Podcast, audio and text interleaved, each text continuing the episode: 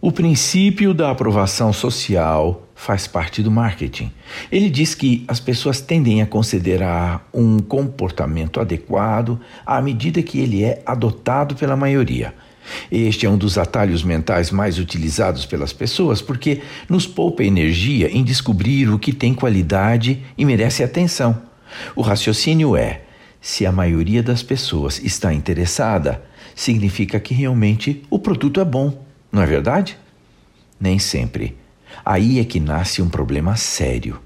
Aqueles que conhecem esse gatilho mental podem ativá-lo para induzir o cliente a ter uma impressão falsa sobre seu produto ou serviço.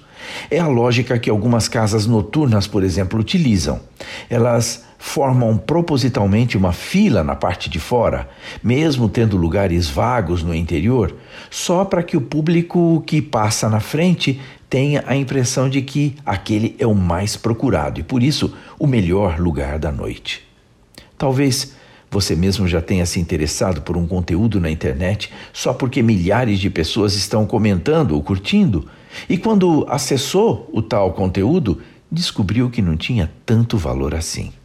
Por outro lado, se você criou algo que realmente beneficiou seu público e por isso tenha valor, você tem todo o direito de expor depoimentos de pessoas para mostrar na sua campanha de marketing os resultados que foram obtidos, desde que sejam depoimentos sinceros e verídicos e não representados por atores. Por todas essas razões, veja quanto é importante estarmos atentos nas redes sociais ao que falam dos nossos negócios.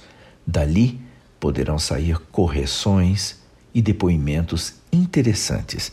Eu sou Abraham Shapiro, profissão Atitude.